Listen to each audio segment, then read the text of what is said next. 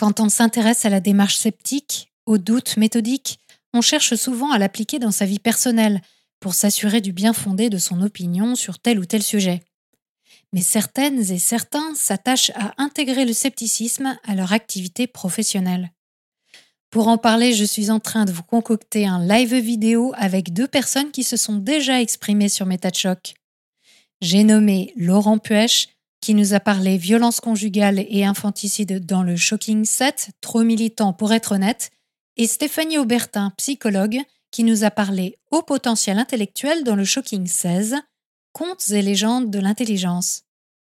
Je vous convie donc vendredi prochain à 20h30 sur la chaîne YouTube de MetaChoc pour une soirée exceptionnelle sur le thème Scepticisme et relations d'aide.